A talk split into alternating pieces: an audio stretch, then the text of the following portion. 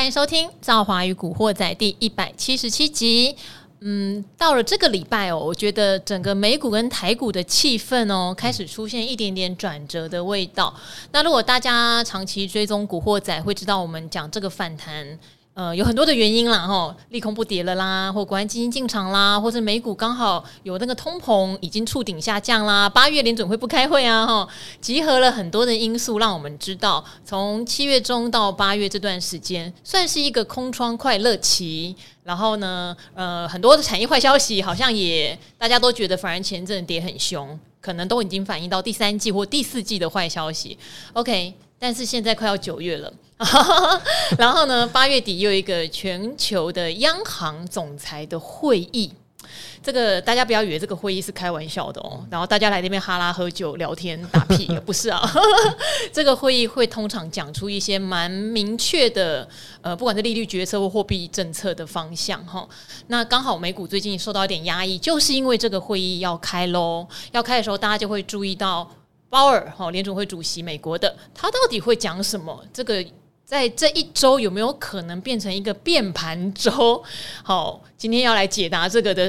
那么难的问题的是我们的基金医生志源哥。呃，赵华，各位听众朋友，大家好，我是基金医生冯志源。今天呃下午来跟大家度过这个 podcast 的时间，跟大家来讲一下这个全球总金的一个变化。好，全球总金的变化不是我们要乌鸦嘴啦，嗯，就是。嗯，我们这些所谓的可能很多人觉得达人或什么，我们私底下也常常在讨论哈，就是事情哪有那么简单结束？这个阴霾一直在我们的心中哦。一路以来，大家听的话就知道说，例如说可能跌到破了一万三千九百点那个时候，是我们就讲说好像也差不多了吧，对不对？这个要破到哪去？可能底线在一万三千五。那后来可是反弹到这边，我们也必须说点实话。呃，也差不多了吧？对，难道反弹要破一万六吗？我自己内心是，嗯、对不对？满头问号，就是没有错啦。反弹我们都不要预设它会弹到哪，可是有时候为什么呃，我股会仔会做到一些提醒的功能，就是。你也不要把它杀到不可思议的低，但是你也不要认为它会弹到不可思议的高。嗯，对，对，我觉得那个风险还是要放在心里面。嗯、再加上我有闻到一点点的怪味道。嗯、好，就是说八月已经快过完喽，九月联准会就要再一次决定要不要升息嘛，和发表一些言论了。嗯、所以今天志源哥来，他会告诉大家，事实上他已经从 FED 或者是说美国很多的央行各各地都有央行嘛，对，他们的总裁的发表言论、嗯、已经。知道说这一次的 Jackson Hole 哈，就是所谓的全球的央行总裁的年会不会那么好过。对，嗯，那我我想就是说，我们投资哈不能够靠感觉，因为感觉有时候不太准，因为你会觉得说，哎，涨啊，可能市场气氛很好，你就会再觉得涨得更多更高，但实际上有时候是不切实际的。你还是要为什么我们常常在讲总经数据？那这种数据有时候解读起来好像就是。比较乏味一点，可是为很重要。为什么？因为呢，市场上会跟着这些总经的数据在走。当市场上走多的时候，气氛是偏多的时候，我们才有可能会跟着会涨。但是如果市场上已经怪怪的，像最近的话，市场的确已经有一点怪怪的哦。那美股呢？当然来讲，从触底反弹之后，走出了一个啊，还蛮像样的一个反弹。但是的确在这个时候呢，可能要稍微让大家有一点。哦，清醒一下哦，就是可能在这个很很热热衷的过程当中，不是说泼大家冷水，而是说稍微冷静一下哦，要去看一下。第一个呢，就是所谓的 Jackson Hole 全球央行年会哦，那在风光明媚的 Wyoming 这个呃国家公园里面呢举行哦。那过去大家会比较重视的原因，就在于说它是集合了全球重要的一个央行跟一些所谓的诺贝尔经济学家，他们共同在此会讨论一个未来可能他们的一个利率决策会议的一个方向，还有他们怎么样看。全球的这样的一个货币决策会议跟经济的一个走向，特别是美国呢，就更为重要，因为大家知道，就是说美国联准会的利率决策会议有往往都会决定了其他央行哦，它的走向持续的一个升级，那其他的央行自然而然就会被带动。那么去年呢，其实。哦，鲍尔算是被打脸的还蛮凄惨的，因为 大家就说他不准嘛，因为他去年的时候，哦，我们说跟如果跟着这个哆啦 A 梦的时光机回到一年前，他就讲说，诶，这个通膨是暂时的现象而已，还不算严重，很快的你就会看到这个通膨就回落到预定的目标。美国联储会预定的通膨目标是多少？是两个 percent，两趴，哎，对，能想象吗？对啊，去年这个时候大概八月份，美国的通膨是五点多。那就一路从五点多一路飙升到哦，最高是九点一个 percent 哦，最近才稍微降到八点五个 percent 哦。但是这一段时间呢，因为通膨的状况不见改善，那当然就是鲍尔就被打脸了。当然，其实呃不是说通膨上升。呃，整个美股就是开始走弱。其实，如果我们看市场的走势的话，又跟通膨不太一样。其实，资金派对的一个结束，大概是从今年的第一期才会才有比较明显的一个状况。所以，真正来讲啊，美股跟全球股市大概还呃喘息了好几个月的一个时间点哦。所以呢，这个时候呢，其实大家就会更审视，就是说好。那么去年这个联准会主席鲍尔这样讲，被大家讲说不准之后，今年他会怎么讲？而其实，在去年这个时候呢，我们看到像圣路易总裁布拉德或其他的一些各分行的这种总裁，其实他们都有在讲到，其实有几个人已经发现到这样的一个现象，就是美国的通膨好像真的不是一个暂时的一个现象。那当然来讲，他们那个时候有发表个人的意见，但是没有被。哦，鲍尔所接受哈，他还是采取一个对美国的经济跟通膨保持一个比较乐观的一个看法。那么今年呢，其实我们看几个这个所谓的呃联总会分行的一个总裁他们的谈话，包括布拉德本身来讲，他还是持续比较鹰派的一个讲法，也就是说。他认为九月份联准会还是要持续三码的升息哈，这是跟市场的主流是有一点不太一样的，因为现在呢，大家认为就是说联准会的升息已经差不多，已经连续四次有到达这样的一个利润利率水准之后呢，可能后面联准会再大幅升息的空间并不大，所以呢，现在呃这个押宝。这个联准会九月升息两码的反而是比较多一点，可是市场上还是有一个不安的气氛，就是说，呃，打击通膨这件事情，其实我们在之前的达人秀有提到，连呃这个通膨呢，CPI 呢，虽然从这个九点一降到八点五，但是呢，如果我们从细项来看的话，我觉得还不够，因为呢，只有能源有比较明显的一个降幅，包括房租跟食品并没有一个很明显的一个降幅，所以我们有提醒大家哈。不要太乐观，就是短期的确通膨有触顶，但是你要它进一步的回落，我们可能还要再观察几个月的一个时间。所以这个礼拜五我觉得是很重要，除了全球央行年会之外，还有一个重要的一个指标 PCE，也是个人消费支出哦。Personal consumer expenditure，那这个指标呢，其实才是联总会认定美国通膨最重要的一个指标哈，并不是 CPI，主要是说它是更贴近美国民众生活的这样子一个指数哈。那我们也有解释过，它是一个总量的一个概念，它除了判定通膨之外，还能够判定美国。个人的这个消费支出的一个状况来判定美国的一个经济，所以是更为重要。所以如果礼拜五这个，我个人是认为说鲍尔会比较想要一雪前耻啦，哦，不能再像去年一样被打脸，不然的话他颜面何在？而且这一段时间其实大家市场上对他的观感的确不太好哦，因为他在很多场合里面，我们有跟大家讲过，就是以他一个联准会主席的一个身份来讲，其实。不太适当，就是把很多东西讲得很死。那当你讲的很死的时候，到时候如果情况不如预期，譬如说他之前讲哦，只会升息两码，不会不会考虑三码这件事情，但是因为通膨太严重了，后来他三码之后，志远哥超怒，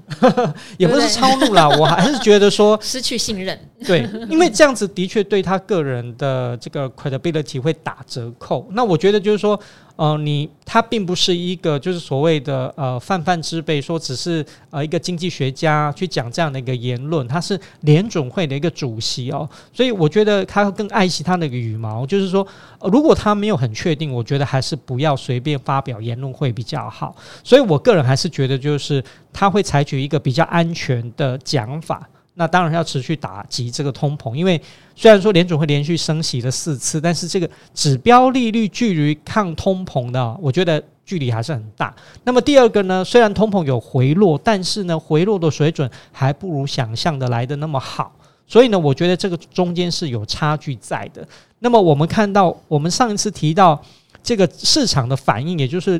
通膨触顶的时候，大家会发现美元指数哦，连续有一个比较回跌的一个状况哦。但是在连跌之后呢，最近反而出现六连红哦，而且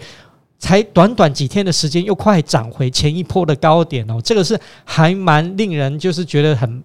有一点觉得毛毛的哦，那台币的部分呢，也已经贬破三十块哦，所以我觉得这几个指标可以提醒大家，就是说市场上之前在反映通膨触顶，联总会有可能就会稍微缓一点，或没有那么强的升息的疑虑，但是已经过喽。现在呢，重新要考虑，就是说如果鲍尔在这个全球央行年会还是比较偏持续性的鹰派的话，那么九月份来讲，再升息三码的几率也是有。对市场的信心的一个冲击还是会很大。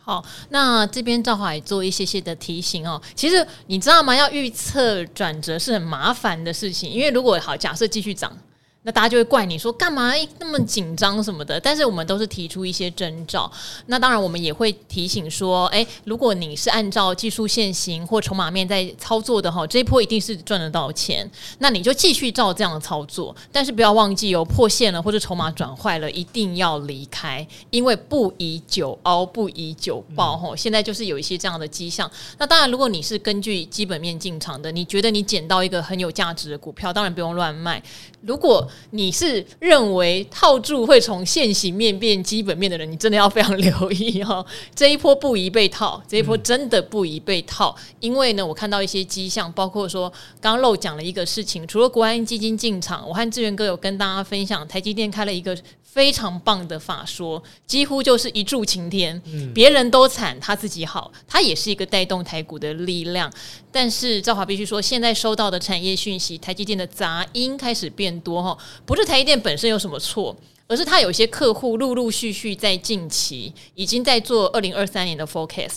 都有一点下修的问题，哦，不是只有呃，大家知道像 Intel，Intel 我们反正不是很 care 嘛，你三纳米反正也是明年第四季的事情，是有一些不管夹杂的是非三纳米或者是成熟制成的，它都有一些些客户现在有点压力。我觉得这个是我听到的警讯，就提供给大家参考。不是说我们要一系数变，但是我们必须跟着产业的变化来做变化。嗯、这个是第一点。那第二点，大家有注意到这段时间叫做利空不跌吗？包括最妙的就是群创董事长自己跑出来说，那个产能利用率跌到七成以下哦，第四季搞不好跌到五成都有可能。讲完群创涨停板，好。但是他讲的是实话，大家不怕，对不对？我现在看到一些新闻已经出现，我个人觉得是讲假话，就是他明明就不好，就他明明第四季到明年上半年其实不好，可是却有一些新闻开始说，哦，呃，他们明年上半年就回温，或是某一些产品线第四季就已经毛利率会提升，我就不点名。但是那样的新闻传出来之后，我给。那家公司自己内部高层看，高层说真的没那么乐观，他不知道为什么要写这样的新闻。嗯、好，最近这样的新闻开始有点变多。对，对我们这种看产业来说，就会觉得你不能为了要让股价涨下去。你就开始出现骗人的东西，嗯，这个是我比较 care 的。对，你可以坦白说，哎呦，没想到坦白说，大家都不怕库存没尽头，你还是涨，那那我没有话讲，这是资金的选择。可是如果今天新闻出来的讯息，感觉上是特别为了股价作价，我觉得这就非常不可取。嗯、那我发现最近这样的状况变多，所以赵华也是想提醒大家，现在这样的现象其实都不好。对，这也是假新闻的一种啊。对呀，对啊，就是他点名某些公司，我真的不好意思念出。出来，但是我问了那家公司的高层，他说他真的不知道谁在写这个新闻，嗯，根本就绝对不可能在第四季落地，也不可能多乐观这样子，对，对，好，好，我这边提供给大家做一些参考哈，切记喽，如果你这段时间有获利的，你是按照技术面跟筹码面的，你就继续按照没有关系，只是反转讯号出现的时候不要凹哦，哦，不要凹哦，因为有一些比较。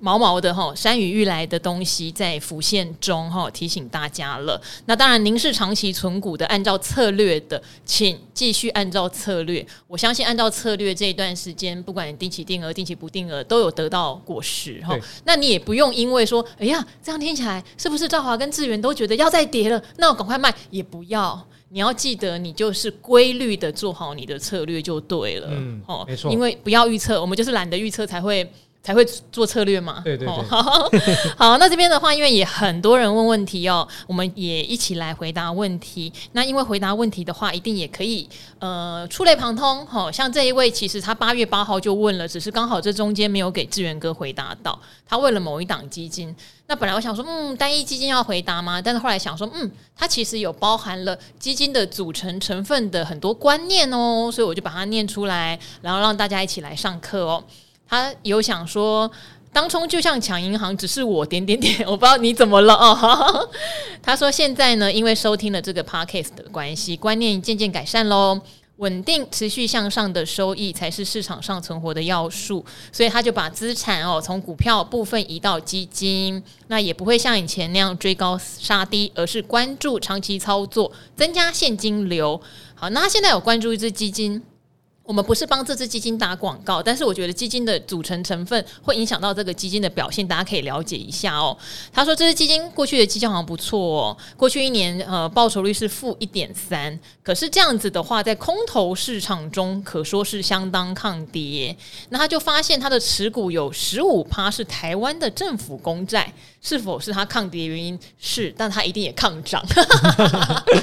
好，有这种东西就是这样嘛？哦，你抗跌的东西一定抗涨，很少有抗跌的东西会大涨。哦，有一些特例啊，但是大部分的特大部分是这个样子啊。哈，那持股你说呢？像中华电、台积电、安吉，看得出来这家基金它是遵奉遵遵从很多政府的政策，对不对？他说呢，除了投资绩优公司，好像也赶上了绿电风潮，所以他想提拨一部分的资产在这支基金，大概十到二十趴的建立一个基本部位，然后再以定期定额的方式将水位提升至四十趴。他有特别指明，哦，基金医生志远哥能不能给一些建议？现在是不是进场的好时机？时机我可以告诉你，就是随时哦，没有什么特好特不好的。如果你是做定期定额的话啦。那当然，因为他想要单笔先建基本部位，所以才会问是不是有时机的问题。好，这档是什么呢？他说叫做兆丰万全基金。嗯，好。那兆丰万全基金呢，其实它并不是新的基金啊。那当然就是因为现在的基金真的很多哦，我有时候我也没有办法记得全部的名字。那这个老基金呢，其实呢是一九九零年它就发行，这么久，很久了。算是一个真的是很老的基金，因为兆丰投信规模不算大，对对对，这种基金规模也是不大哈。那这种基金，我觉得它比较大的特色，我我觉得你不管买哪一个基金，你一定要了解这个基金的一个特色，因为我们常常会去啊会去看它的一个报酬率，对。刚刚赵华提到，就是说他的一个过去一年的一个绩效，好像感觉没有跌那么多，比是不是比其他基金来的好？那是因为你直接把它跟股票型基金比了。但是这档基金并不是传统的股票型基金。嗯，那这档基金呢，其实在我们分类里面，它叫做做混合型，也就是一般市场上俗称的叫平衡型的。那我看了一下，目前它的持股呢，呃，除了股票之外呢，大概有十五个 percent 在债的部分，好，另外十五趴呢，大概是在现金。新的，也就是说，它的一个股票的一个部位的话，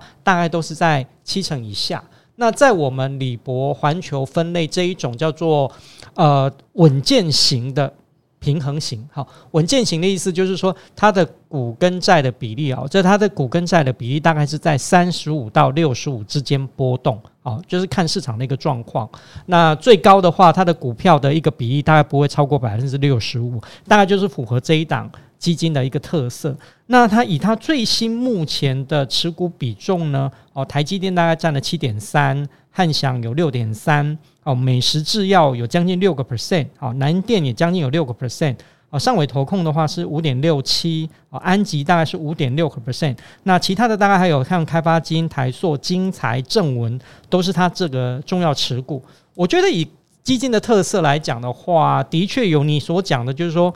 感觉上来讲，有一种有一些是比较集中在绿电上面，或者是好像跟政策概念有一点有有一点关系的，对，风电也在里面。没错，那我不评论说，因为这个基金很难评论说好或不好，但是以它的这个方向来讲，我觉得说至少是跟政策面是有关系的，好像有关哦。对，所以如果你想要建议呃持续投资的话，我是觉得是可以。那我会建议就是说，呃，如果你长期看好的话，还是用定期定额的一个方式是比较好的，因为它里面还是有一些波动度会比较大的，这是要留意的。但是还好的地方是说，因为它本身就是一个平衡型哦，它并不是全部都压在股票上面，它还有所谓的债券的这一块，所以这一块呢会让协助它。波动会稍微比较小一点哦。我没有讲过，就是今年是一个波动年，所以我有我们有其实在这个达人秀或者是 Podcast 有提醒大家，今年的操作尽量不要就是压纯股的基金太多哈，不是那个存钱的存哦，是纯粹的纯，嗯，纯股的一个基金。也就是说，你如果纯粹都是在股票型基金上面，而且比例很高的话，波动度会很大。今年的话，可能要要放一些所谓的平衡型的。那平衡型有很多种，我们之前有介绍过，所以我会觉得就是说这样子的一个方资产配置会比较好一点。那至于说这一档的话，我觉得还是交给你。我就是说这个跟政策有关，那好或不好的话，我觉得还是看你的策略而定了。可是我想问一个东西，就是我也知道股和债可能都要有一点，可是像我自己啊，我会宁愿买一个纯粹股票和一个纯粹债券的。嗯，我比较不喜欢买股债混合型的基金，因为可能我喜欢 还是有那种分开，然后我自己知道这一档，因为它比较纯粹嘛。比如说股债平衡呢，会因为说现在可能股票市场好，它的绩效是来自于股票，可是过段时间，因为它的绩效是来自于债券。对，然后。然后这种股债平衡呢，它也不会大涨，也不会大跌。嗯，嘿，所以我自己个人是比较喜欢单纯买纯股票的和纯债券的，我宁愿这样投资，比较知道他们在干嘛。我个人啦，嗯、然后我也担心股债平衡，它会不会内扣手续费就偏高？虽然我自己不是很 care 手续费的东西。对，其实管理费说错了，管理费我我觉得就是说各有道理，就是一样，就是你。你在喝咖啡的时候，哦，我平常的时候也会常常，有时候会喝一下 espresso，嗯，有时候也会这个喝喝牛奶，对不对？对。那有时候会把它混合在一起，嗯，哦，你两杯可以分开，你也可以直接这先先调一个，就人家已经定好的、嗯、定制好的那种拿铁，是。所以我觉得黄金比例，对，概念上是这样子。呃，其实呢，我们讲说混合型呢，嗯、对于投资人来讲，哈。呃，可能不是每个人就是说投资的一个敏感度像赵华这么高，所以如果说他又有股，然后你你又要让他买这个债券型基金的话，他会觉得比较难去挑选。哦，那我觉得这种的就是好像就是人家说公版的，就好像已经定制好的超商的那种拿铁、嗯、哦，你没有办法叫叫他咖啡多加一点呐、啊？可以耶，哎、欸，超商可以多加一份浓缩，那 你也只能这样子、啊。对啦，你要说再多一点的话，就比较难。哦，就是它就是一个机器上面就是已经定制好的，是，所以就让这个经纪人、基金经理人去做操作。那这一种呢，其实在我们的资产配置里面会觉得说，呃，它比较适合那种所谓的核心的基金啊，因为它波动度比较低，因为它有股跟债嘛，它本身就是一个调和式的，所以还是看你。如果说你对投资的敏感度很高的话，那你可以像赵华这样挑，就是。有一些有很多或有一些这样的一个股纯股的一个基金，那再加上一些债券型的一个基金，其实你其实，在你的投资组合里面就已经多了一个调配。那如果你不想这么麻烦的话，呃，台湾其实有蛮多优质的这种混合型基金。但是我们讲说混合型基金呢，除了我们刚刚讲的这种稳健型之外，还有所谓的保守型的。好，保守型的意思是说，它的股票比例哦是在三十五趴以下啊，它债券的比例很高的。这种有，另外一种叫做积极型的，积极型的就是说，它的一个股票部位呢，大概可以到六十五个 percent 以上，哦，比较不会低于六十五趴以下，也就是它债券的部位是比较低的。啊，第三种就是我们刚刚一开始提到的这种所谓稳健型的，它在三十五到六十五之间做波动。最后一种呢，还有一种叫做这个灵活型的，灵活型的说，市场不好的时候，股市不好的时候，我可以把股票降到三十五趴以下。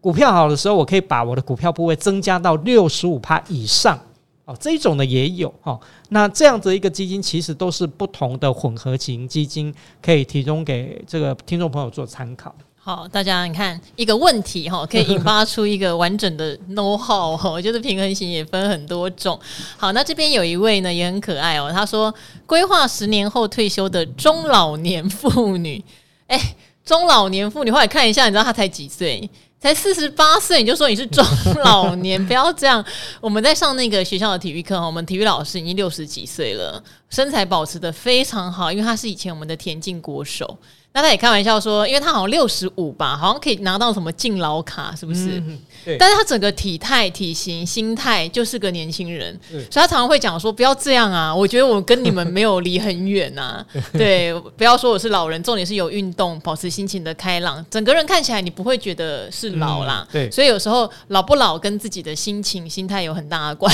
系。哎，怎么讲到这个？好，不要觉得自己是中老年哈，还是一个蛮青壮年的状态啦。好，你说美丽动人、笑声很疗愈的赵华，还有为我们点亮股海明灯的专家好哦。你说三到四年前开始定期定额来练功的股市小白，早年都没有投资的习惯，所以呢，同事的鼓励之下呢，二零一九年开始每月五千块来买中信金，还有零零五六的存股，跌升时再另外的小额加码。好，零零五六是二零二一年有做了获利了结。手上目前持有成本大概二十块的中信金十张，小赔五趴的零零五零三张。你说二零二零疫情爆发后对市场是没有信心，导致没有遵守基地继续扣款，觉得很后悔。嗯。没有关系啊，吼，我就就是学习。有人是定期定额扣款觉得很开心，有人没有定期定额扣款觉得很后悔，但是他都是证明你这样做是不是对的的一个非常好的体验，哈。好，那三四年来边看边学习，小试身手买了中红红海，有学到经验，所幸没有损失，整体算下来大概投八十万。获利含股利大概八到九万，很好啊！你等于连学费都没有缴，还小赚了一点，对不对？嗯、那有遵守赵华及专家们的建议，今年是保持现金水位，没有加码个股，只有观望。那上个月开始恢复定期定额扣零零五零，好，元大这边有手续费一元优惠哈，巴拉巴拉。那目前是希望十年后退休，那资产目前是以三趴的储蓄储蓄险。哦，为主到期的总金额已经有七百万，所以他的你的储蓄险已经到期了，哦，有七百万，那就没有解约损失的问题，手上还有现金四百万。好，所以他现在要来问问题了哦。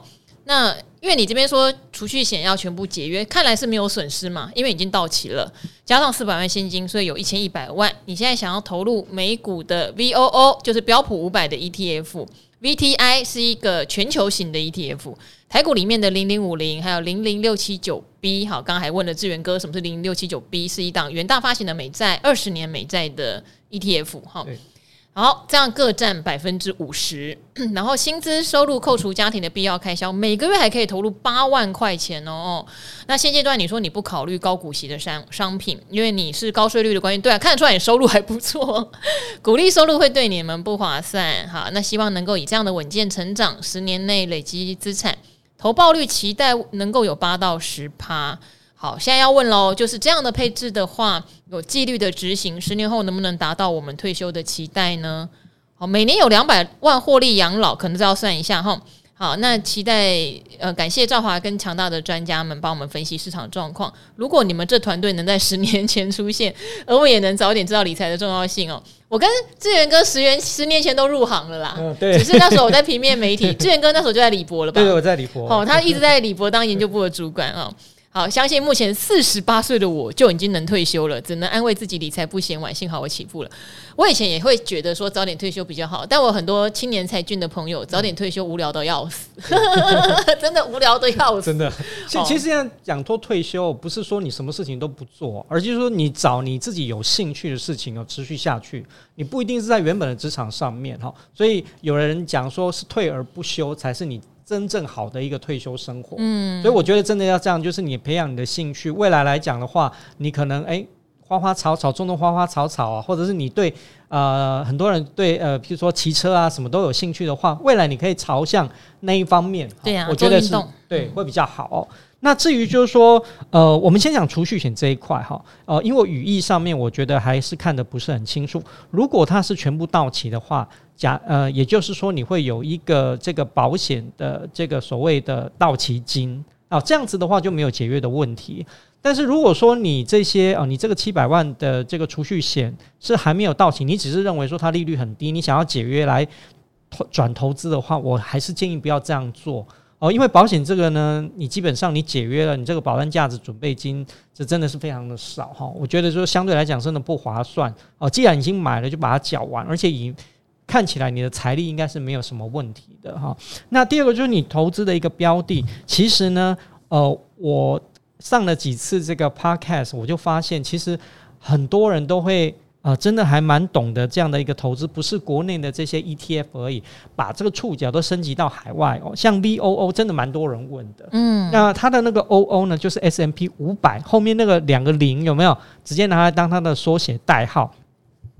这个 V 呢，就是美国的一家很出名的一家基金公司，也非常老牌的，叫 Vanguard。所以这个 VOO 呢，基本上就是呃，刚赵华讲的，它就是追追踪 S M P 五百种指数，也就是它大部分的一个这个成分股呢，都是以 S M P 五百种指数为主。那它的波动基本上来讲，你就是看。呃，S M P 五百这种指数就可以了。好，另外一档也很多人投资，但是可能大家对它比较不熟，是 VTI，它一样是 Vanguard 出的，但是它追踪的是呃比较大范围，是全球有四千多档个股组成的这样的一个综合的一个指数哦，它更广。那么以过去这十几年的一个绩效来比的话，谁赢谁输呢？啊，其实各有擅长，就是说，因为这个 VOO 它比较专注在美国，所以呢。当美股涨得比较凶的时候呢，VOO 它的表现是会比较好的，好像去年这样子。但是如果是因为 VTI 它是一个比较全球型，它有四千多档哦，它比不是只有 S M P 五百总指数这五百档，所以它分配上来讲的话会比较更分散一点。所以，当那一年如果是比较空头年或波动比较大的时候呢，其实 VTI 表现是会比较好一点的。但是不管怎么样，其实这两档这个 ETF 都是非常好的基金，值得还蛮值得投资的，因为他们不管就本质就基金公司的一个老牌度其实来讲的话，其实市场口碑真的都还蛮好的，所以我觉得没有太大问题。那么零零五零呢，真的是我们台湾第一档的这个 ETF。那么从它过去十几年都配息，而且它的一个总报酬率，从它三十多块到现在已经一百多块这样的一个股价，其实也是告诉你说，你长期投资零零五零可以得到的，不管是资本利得也好，或者是股息也好，真的也是蛮可观的哦，也没有太大的一个问题哦。那么零零九七呃六七九 B 呢，就是原大美债二十哦。那这个呢，其实我们刚刚讲的，就是我们跟赵华在聊的，就是说你到底是要一杯定制的拿铁，就已经。比例都已经调好了，还是有一些股票，有一些债呢？哈，其实这种方式呢，就是比较像赵华那种方式，就是说它的资产配置里面有股有债，哦，这样子的话，其实会让你的一个投资组合会比较平稳一点，哈，不至于说波动度太大。所以你选的这几档，我基本上觉得是没有太大的问题。嗯，那、啊、至于如果说精算每年能不能有两百万获利养老，哦、我没有办法帮你算。啊，这个最，这个、因为你是说获利，不是说，例如说有时候我们去算一些现金现金流，就是说，例如说股利，对，呃，或者是债息，嗯，那个比较有机会用算的。对，对唯一没有办法给你确定答案的就是说。呃，到底能不能达到这个年化报酬率这个八到十趴？这个真的很难。嗯哦，我相信也没有人可以这么讲，因为我们所谓年化报酬率哦，通常都是看一段时间再来把它折算年化。因为呢，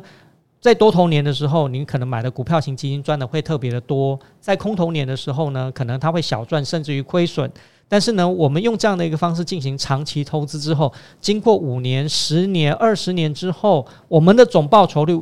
我们报酬率，譬如说像零零五零，我们刚刚讲的，如果我一开始就买这个零零五零三十多块，诶，我中间也会历经波动啊，台股也有跌得很低的时候，你不敢想象，也没有人想去买零零五零的那个时候。但是呢，最终我放了十年、二十年之后呢，好，它涨了一涨到一百多块，涨到一百七十块以上的时候，你会发现。诶，往回看，你这个总投资报酬率是高的。我们用这个总报酬率，再把它折算，说每一年平均年化大概可以到多少啊？所以我们通常是这样看。至于说要单独的预估，说一年哈哦，马上下一年可不可以到八到十个 percent，这个比较难。我们还是强调这个投资的方法跟策略还是非常重要的，要进行一个比较长期的投资，比较能够看出它的效果。其实一般我们不会说每年有两百万的获利养老，嗯、我们可能会说每年有两百万的债息或股息收入养老。对，这个比较有点机会，因为那个殖利率或是说债息收益是算比较容易算出来啦。嗯、所以如果你是要靠所谓的资本利得哈，等于是它股票的涨跌。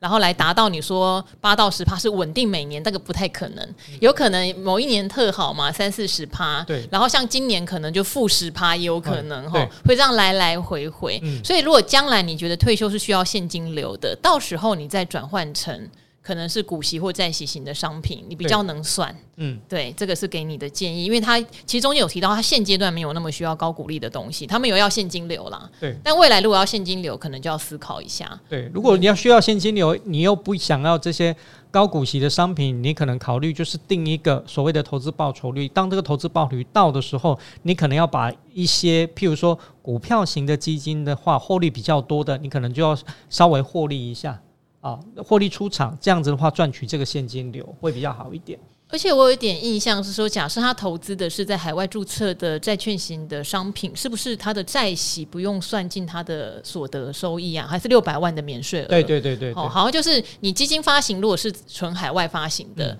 然后它有一些债息甚至股息的收入，我记得有六百万的免税额。对对对，嗯，好，这个可以再去研究一下，因为他刚刚有讲他不买那些高股息，是因为他有那个税率上的疑虑。嗯、那以后也许都真的退休了，没有、嗯。正式的那个收入的时候，这个就还好了。对对哦，好，那这一位呢？他说：“赵华女神，挖沟来啊！” 那看来是之前应该有问过问题的肯尼哈。他是小河粉，好，每天骑车市场采买的路上必听生动活泼、增加理财知识的 Number One 超赞节目哦。他想要请教 ET。F 的配置问题，他说每个月可以投入是一点五万到两万元的资金，核心部位是零零六二零八哈，没什么问题的大盘指数型商品。最近有一档挂牌的叫做零零九一二，是中信哈智慧五十吧，我记得是属于我们有帮他取过昵称哦，叫做零零五零的小聪明版。他说二择一。如果想要快速累积单位数，是不是选择零零九一二会比较适合，还是买贴近大盘的零零六二零八？他说卫星部位的资金有限哦，呃，看好台湾未来的半导体，挑选相关的 ETF，或是买台新金当你的卫星部位，还是即将挂牌的零零九一七做配置呢？哈，挑单一金融是想要累积股数，因为它有配股，台新金有配股，好，我比较没有留意，我只知道玉山金是一定有配股哦。好了，很久以前询问的食品股，非常开心在聊天时被抽到喽，谢谢总务股长阿格力。好，那我们先来回答第一个问题好了，零零六二零八稳稳的大盘型商品，还有零零九一二小聪明版的 零零五零该怎么选？呃，我觉得零零九一二呢，它是台湾智慧五十哦，我们有说过，它其实是一个市市场上声声称为所谓叫 Smart Beta 的。Smart Beta 就是说，我们基本上呢知道说说 ETF 是所谓被动型的，好，它这个指数叫它买什么，它基本上就会买什么。那么其实呢，Smart Beta 它就会加一些自选化的因子在里面，哦，包括就是说它的一个选股的程序啊，呃，它的逻辑呀，都跟传统的所谓被动型的 ETF 有一点点不太一样。为什么它要这么做？因为其实它要创，它企图要创造比这个传统被动型的 ETF 更高的报酬。好，他也就是他想也想要赶上所谓的主动型的这样的一个基金，但实际上能不能做到呢？其实我们实证上面哈，就是我们李博里面其实也有做这样的一个实证哈，哦，强调 Smart Beta 的这个 ETF 有时候不一定能够达到他所讲的这样的一个效果哈，呃，这是为什么？因为呢，他设了很多因子在里面在选股，但是在选股的过程当中，其实免不了还是会。会有选到是所谓波动性比较大的一些个股的一个问题，因为你想想看哦，主动型的基金为什么它的特色我没有讲过，就是说它有它的优点，也有它的缺点，就是因为它主动型选股，所以呢，基金经理人有机会选到比市场上更标更好的个股，对不对？那一样哦，如果在市场在跌的时候呢，而且都跌它这些选的个股的时候，它跌的就会特别的凶。自选型的 ETF 也是这样子，当市场上是比较。呃，比较多头比较偏好这个类股的时候，有可能他选到的个股就会涨得比较多，因为它原本的设计就是想要比这个传统型的 ETF 涨得更多嘛。那一样哦，如果说市场上在波动比较大的时候，有可能它跌幅就会比较大一点。所以我觉得两个商品基本上还是有一点不太一样。那如果你要做核心部位哦，所谓核心部位就是我们所讲的母基金、主基金的话，我会比较建议就是要选择波动性比较小的。哦，那可能两个比起来，我就我会觉得零零六二六二零八的一个波动性会比较小一点，哦，因为这个产品设计是不太一样的。好，我们会觉得如果你心有余力啦，好，虽然中信也是我们的客户啊，对，好，再来选零零九一二，而且我觉得零零九一是属于那种，如果今天多头市场，你想要赚的比零零五零多。那零零九月可能会是一个选择。嗯，我比较相信涨会涨赢，但是跌你说会很抗跌，就是如果以这种产品的类型，对，我是比较小小问号啦。对对，好不好？因为它是一个诉求，能够稍微打败大盘，嗯、就是稍微涨能涨赢，跌能不要跌那么多的商品。对。好，那如果稳稳的，好，就零零六二零八就好了。那你说卫星部位，刚刚我查了一下，零零九一七，OK，这也是我们以前在达人秀有推荐过，或者说介绍过，我不能说推荐，它是中信特选金融。金融嗯、那这一档比较特别，他买的是海外的金融公司比较多，嗯、而且他买了很多是除了海外的银行之外，他会买那种什么证交所，纽、嗯、约证交所、港交所，对，港交所，他会买这种东西，然后他会去买。好像是，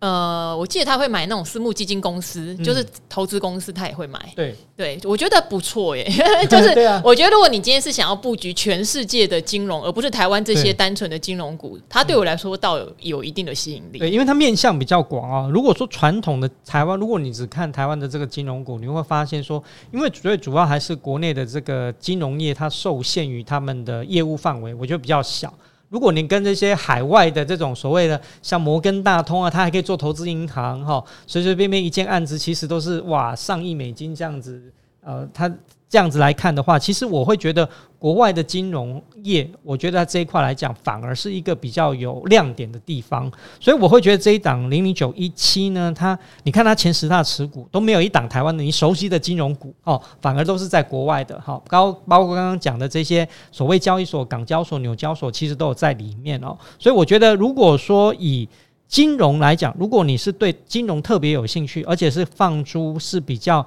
全球性的话，我觉得是可以考虑这一档的哈。那一样我们有提过，呃，这种比较适合是卫星，因为单一产业哈，它的一个波动性就会比较大一点。那当然，如果是在升息的循环里面来讲的话，哦，这些国外的所谓金融业的话，可能还是会有一定的这些收益。所以这也是我觉得，就是说，相对于国内的这个金融股或 ETF 来讲的话。哦，金融 ETF 我觉得会比较有亮点一点。好，那最后有一个小问题啦，就是放空的问题哈，这个我就没有特别贴给志源哥，我这边就代为回答掉哦。有一个叫做黄金九九九，